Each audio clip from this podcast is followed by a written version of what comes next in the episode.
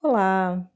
Vamos às considerações desse primeiro dia de desafio, que foi num quarto, num cômodo que você dorme, mesmo que não tenha sido quarto, que foi um grande treino. Um grande treino porque na verdade tudo é treino, não é?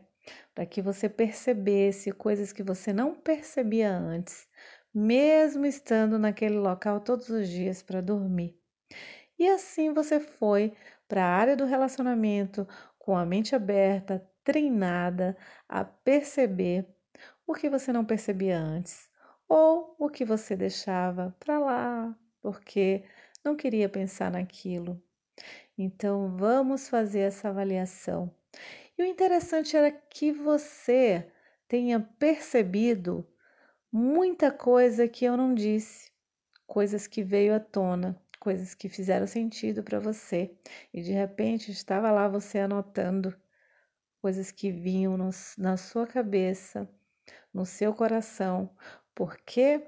Porque a gente mexeu exatamente com o emocional, com as emoções e com os sentimentos. E o interessante é que você realmente tenha visto, percebido coisas que podem ser mudadas ou transformadas.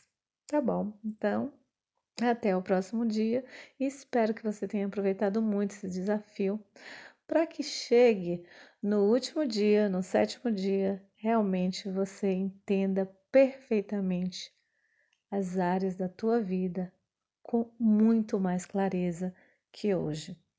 Um grande beijo e até amanhã, segundo dia.